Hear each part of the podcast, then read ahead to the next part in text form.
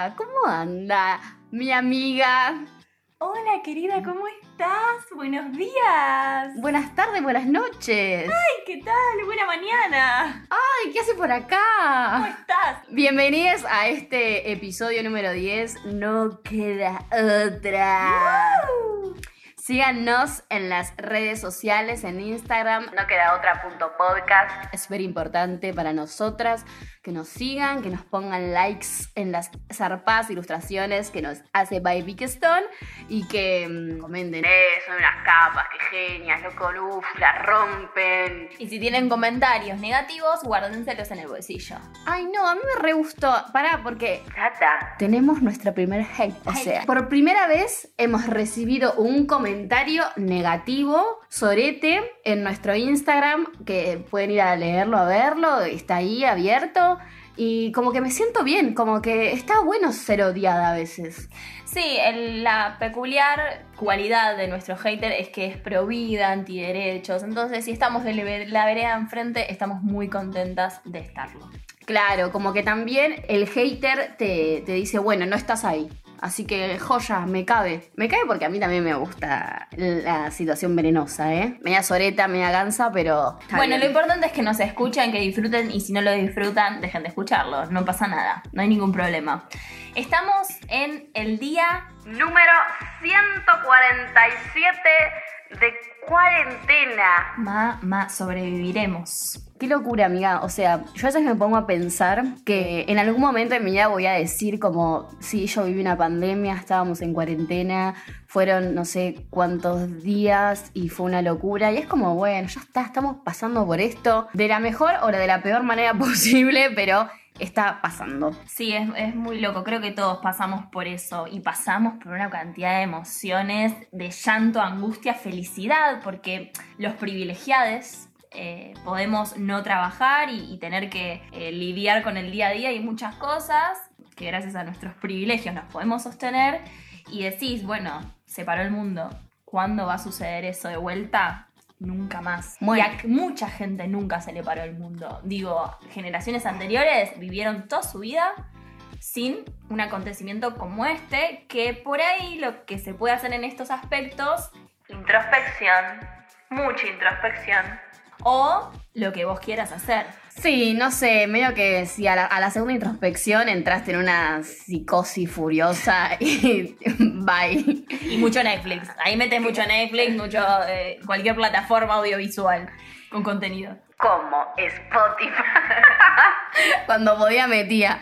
O nos escuchas. Me acuerdo que nosotras empezamos unos días sesenta y pico de cuarentena el podcast. Así que estamos como súper ya adelantadas. Las cosas han cambiado. Sí. Mucho han cambiado. No sé para qué. Yo ya eh, estoy en una posición que ya no sé si para mejor, para peor, para quién, para las individualidades, para el colectivo. Es raro. Estamos como en un ni, ¿o no? Mal, porque no estamos ni en fase 1, pero tampoco Liberades. Liberades completamente. Pero bueno, igual considero Necesario. que está bien y bancamos las medidas de Alberto Fernández. Por supuesto, no, sí, es necesaria la cuarentena en ese aspecto y también todos los protocolos. Es una locura pensar salir sin barbijo, una manifestación con gente eh, que pide que se termine la cuarentena es un suicidio eh, colectivo. Y si se permite eso es un genocidio de Estado, básicamente, que nosotros eh, permitamos que la gente te- se pelee por camas y que la gente elija quién morir o no. Es una locura, por eso la cuarentena se hace, no es una boludez. Pero bueno, en la ciudad está rarísima la cosa. Vos salís a la avenida y está repleta de gente. Vos es- te vas a dormir la noche y escuchás fiestulas en otros edificios. Entonces, ¿cuánto eh, se puede sostener esta ambigüedad? Porque depende de uno. ¿Qué Ni hablar de la confusión emocional que eso te trae. Porque vos decís, tengo muchas ganas de ver a mis amigas, tengo muchas ganas de esto, tengo muchas ganas de mi familia, de esto y que lo otro. Pero a la vez, no da, viejo. Bueno, retomando, último episodio. Eh, es el último episodio de la primera temporada, porque esto, mi amor, recién empieza. Siempre recién empieza.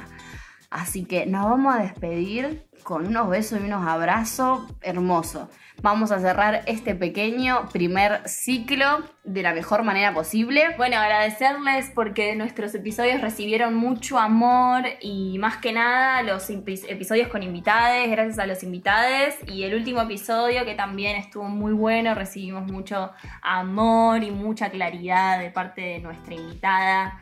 Eh, así que nada, agradecer todo a Juli que nos edita y nos ayuda, a Vicky en las ilustraciones en Instagram. Fue increíble todo lo que hizo hasta ahora y no saben lo que se viene. Claro, porque a ver, esto nosotros no estamos cerrando esto para ir a rascarnos la cajeta a nuestra cama. Esto acá vamos a estar eh, rosqueando, rosqueando furioso porque vamos a volver de una manera que te vas a caer de culo en un mambo recopado.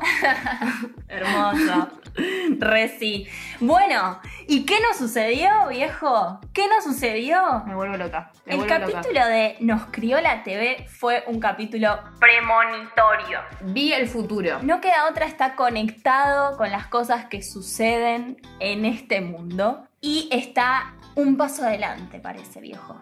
Porque hace tres semanas estábamos hablando de Natalia Oreiro, de sus fans rusos, de Natacha, de Natacha en el tren de Siberia. ¿Y qué pasó? Sacó un documental en el que muestra cómo la aman en Rusia. Pero ojo, ojo, ojo, Jota, no nos dejemos engañar.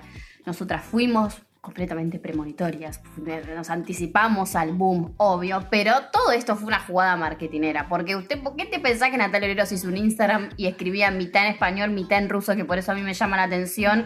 Y a partir de ahí me, me pongo a pensar y a recordar la novela Cachorra, Muñeca Brava y toda la sartosa. Era todo una movida completamente válida, lógica. Nosotras no lo sabíamos igual, nunca lo pensamos, simplemente reapareció en las redes y Cami dijo, recuerdo a Cachorra. Y bueno, entonces eh, salió eso. Pero hicimos un gran trabajo nosotras de campo. amiga, o sea, hay un nivel de investigación furioso que fue poner Netflix y ver el documental Naya Natacha. Que significa nuestra Natalia nuestra Natacha. Y para dar explicaciones, porque a nosotras se nos presentaban muchas dudas en ese episodio, donde decíamos, ¿cómo puede ser que Natalia Oreiro sea tan famosa en Rusia? ¿Alguien me puede explicar qué es lo que sucede? Amiga, yo en el episodio digo que, necesitaba una explicación sociológica al respecto y la hemos encontrado, la hemos tenido, porque a, raíz de, que sale el, documental, salieron un montón de notas periodísticas al respecto, un montón de... Eh, bueno, en el documental hay em, periodistas rusos o rusa que vive acá en Argentina, pero como que hay bastantes explicaciones sociológicas al respecto de por qué Natalia Oreiro en el 98 y 99, que es cuando sale en Muñeca Brava, es un boom resarpado en Rusia. Sí, lo que pasa primeramente, y lo que se explica eh, muy cortito y muy brevemente, es que Natalia Oreiro la pega con Muñeca Brava en Rusia, cuando en Rusia cae el muro de Berlín y una generación se empieza a vincular con los productos de afuera porque el capitalismo ingresa a Rusia. Acá en este fenómeno entendemos que una generación se cría viendo a Natalia Oreiro. Lo que nos cuentan estas chicas y esta periodista, la mayor cantidad de fans son mujeres, es que se crían viendo a una chica que tiene personalidad, que es ruda de alguna manera, pero que tiene un lado sensible, hegemónico, es, linda, pero a la vez tiene su carácter y tiene su impronta y es un poco corrido de lo que se suele ver en las telenovelas básicas. Claro, no deja de igual de estar dentro de la novelita de Telefe de los 90, obvio. Se ve que en, la cultura rusa de ese momento irrumpe bastante el, personaje de Milagros. Las mujeres o en realidad en la sociedad en general en, Rusia son más estigmatizados por ser fríos. Entonces veo que el amor hacia Natalia Oreiro despierta un poquito todo eso, toda la situación latina. Claro, lo que ocurría es que a esa generación donde irrumpe el capitalismo empiezan a entrar productos de afuera y la cultura rusa lo que contaban es que tiene esto de la fuerza, de la construcción, del trabajo, Mm. de mucho de la disciplina y viene a irrumpir eh, y, a, y a transformar y a mostrar otro tipo de feminidad. Es lo que ellas explican. Con todos los comentarios que se podrían hacer y con todos los estudios sociológicos eh, que se podrían hacer, ese es el motivo que hace que se arraigue tanto y que sea un ícono tan importante. Y que la pregunta que también nos hacíamos, ok, la aman, fue furor esa novela, joya, pero mantienen ese cariño, ese calor, así ese amor hacia Natalia Oreiro hace más de 20 años ya. Algo que dice Natalia Oreiro en el documental es que ella pensaba, bueno, voy el año que viene y ya fue, me olvidaron. Hoy es esto, mañana es lo otro, todo es una moda. Y algo piola que dicen es que eh, los rusos no olvidan. Claro, lo que dicen ellos es si aman a alguien y si tienen idolatría por alguien, es, una- es constante, no es porque de alguna manera se lo imponen. ¿Qué pasa en el capitalismo occidental que todos conocemos? De repente tenemos un ídolo que sale en la tele, lo tenemos un año sin parar, Lo explotamos furiosamente y después se quiere exiliar en el campo, claramente. Sí, ¿qué es lo que pasó con Catrasca. Catrasca? Bandana, mechando con ese capítulo. Todo lo que vimos que se cae, que se disuelve, que no prospera, porque las modas van mutando y, y Que en realidad sí prospera, lo que pasa es que no se mantienen. Los exprimen hasta el punto máximo. Y algo muy lindo que creo que fuimos descubriendo es la sencillez y tranquilidad de Natalia Oreiro. Es una mina súper amorosa, hablo como si la conociera, ¿viste? Y lo más importante, creo yo, es súper respetuosa de todo el mambo ruso. La mina aprende ruso, trata de comunicarse. Y que también ellos son respetuosos con ella. En las, en las imágenes no se ve tipo una mina gritando a, lo- a la situación Beatle, claro. Pero sí, sucede acá, el- fanatismo es de otra manera, pero porque también nosotros somos de otra manera. Pero lo que cuenta es la respetuosidad que le tienen al ídolo y no es invasivo, no te, te tiran encima, sino que te tienen respeto y se quieren sacar una foto con vos porque sos su, su ídolo. Y esto de, De los las regalitos. ofrendas, Ay, sí, sí. Que, que veíamos que le regalaban muñecas que uno dice, wow, qué miedo. Son muñecas no muy comunes, hegemónicas, occidentales, como nosotros podríamos Es decir. la típica muñeca rusa. Es la muñeca rusa, eh, que, que de repente, Con la cara de Natalia Oreiro. con la cara de Natalia Oreiro, también mamushkas de Moyo, Natalia y, y Atahualpa Merlín. eh, digo como Merlín Atahualpa. Merlín Atahualpa. Esas ofrendas que le hacen, como nos hablábamos en el capítulo del otro día, como a la Pachamama se le hacen ofrendas, como regalos de respeto. Claro, re. Y vamos a la parte importante de esto. No nos olvidemos que Natalia Oreiro está casada con Ricardo Mollo. Ay, papucitos, son una pareja que me Sana, vuelvo loco. amor. Ay, los amo. Como Sí. Ahí- Ellos, ellos muestran en el documental una parte que no sé, no importa porque la tienen que ver, yo se las voy a spoilear, pero la Sí, tienen que metemos la ver. espoliada acá, furiosa, ¿no? Como contamos todo. Moyo y Natalia Oreiro se casan en Brasil, súper tranqui, sencillo, ni una ceremonia eh, olímpica. A todo culo. Y, y Moyo, que él es muy tierno cuando habla, él es, es puro amor, dice que, ellos se sostuvieron por el amor y el respeto. Nada, la verdad es que es muy lindo ver algo así, porque uno cuando ve parejas eh, ve como cosas medias trash o, o mucho glamour o mucha como...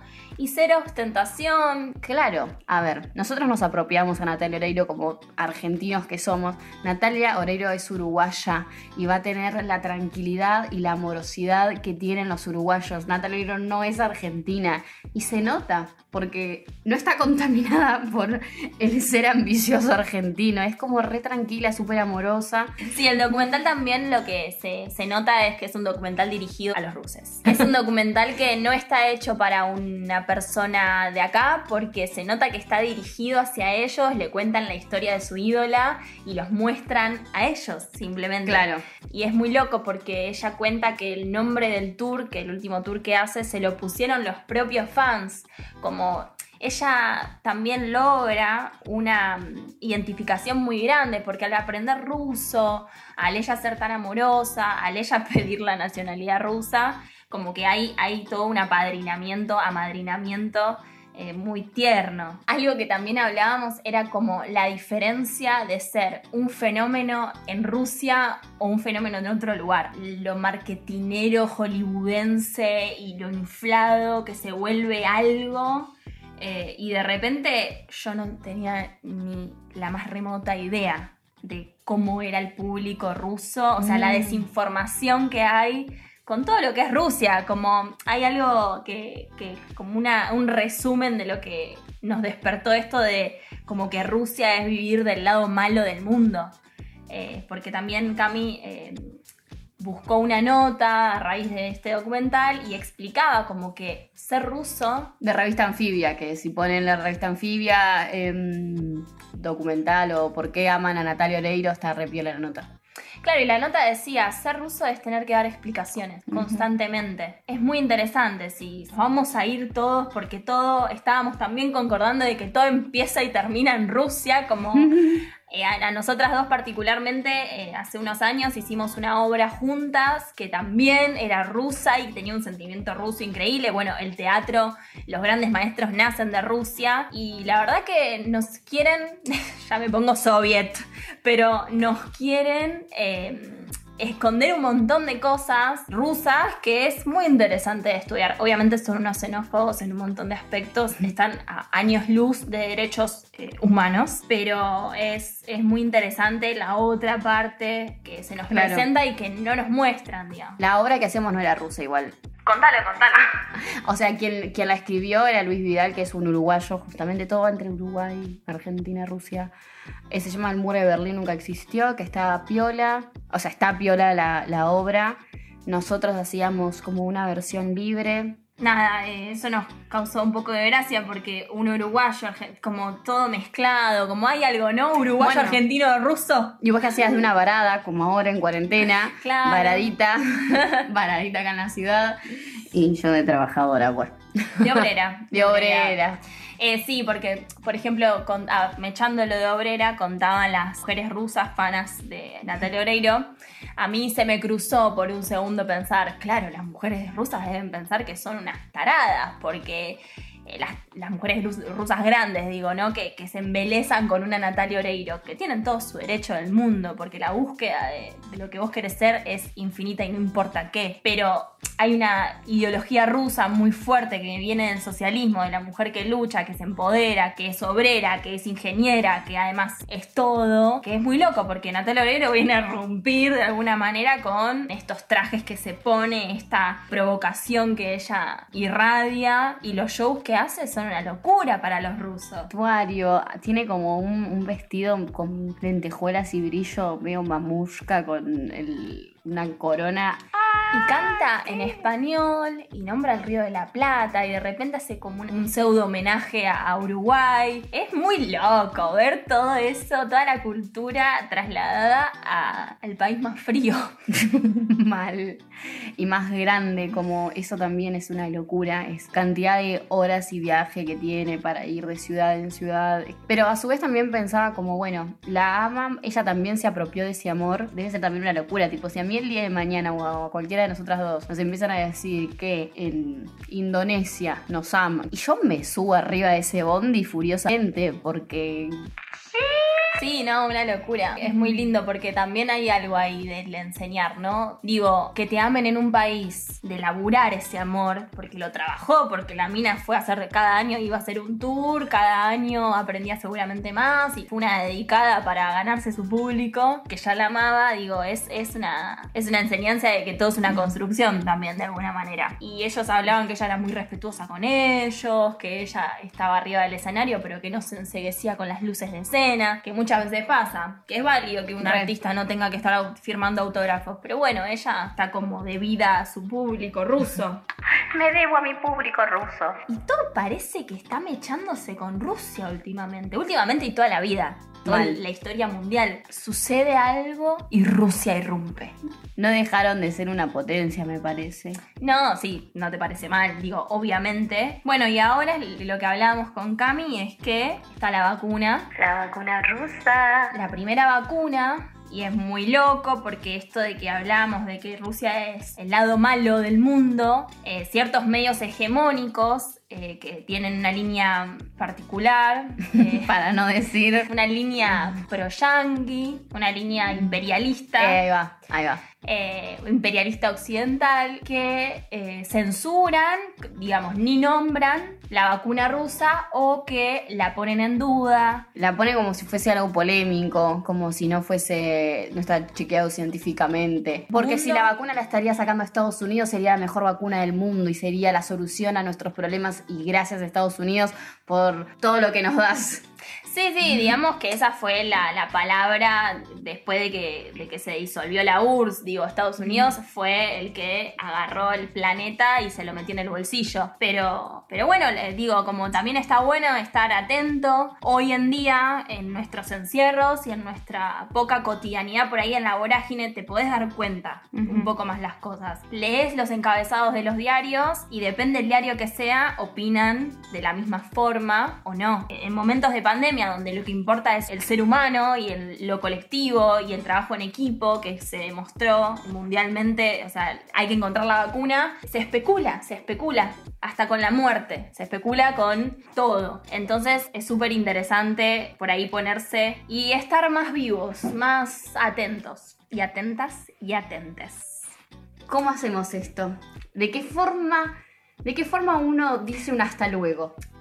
Es difícil decir un hasta luego cuando queremos volver ya encima. Em, Pero tenemos unas ideillas. Yo creo que es interesante, nos estamos despidiendo en un momento donde van a haber muchas noticias, de repente se está encontrando la vacuna. Parece, parece que ya se empieza a elaborar en Argentina una vacuna. Vamos a descansar un poco, vamos a volver y queremos volver con buenas noticias. Vos decís que vamos a descansar. Yo no creo que descansemos.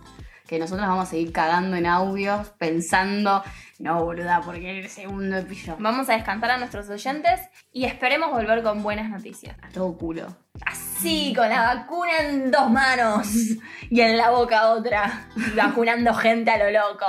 Me encanta. Eh, Me encanta esa imagen. Y ojalá que, que podamos encontrarnos y amarnos y dejar de la incertidumbre de lado. La verdad que una de las moralejas que tuvimos con Cami fue el arte es esencial y es como, no, es como no, es un derecho humano y en la pandemia y en cualquier momento de la vida, si te sentás un segundo te das cuenta que es esencial y privárselo a una persona es terrible. Así que Gracias por, por haber llegado hasta acá. Hasta acá, hasta el, décimo episodio. Gracias por haber llegado hasta estos minutos de grabación. Señores, jueguenle a la quiniela. Mal, amiga, yo acá mañana arranco a, a- a jugar a la quiniela los números de la cuarentena. Listo. Ese es nuestro consejo.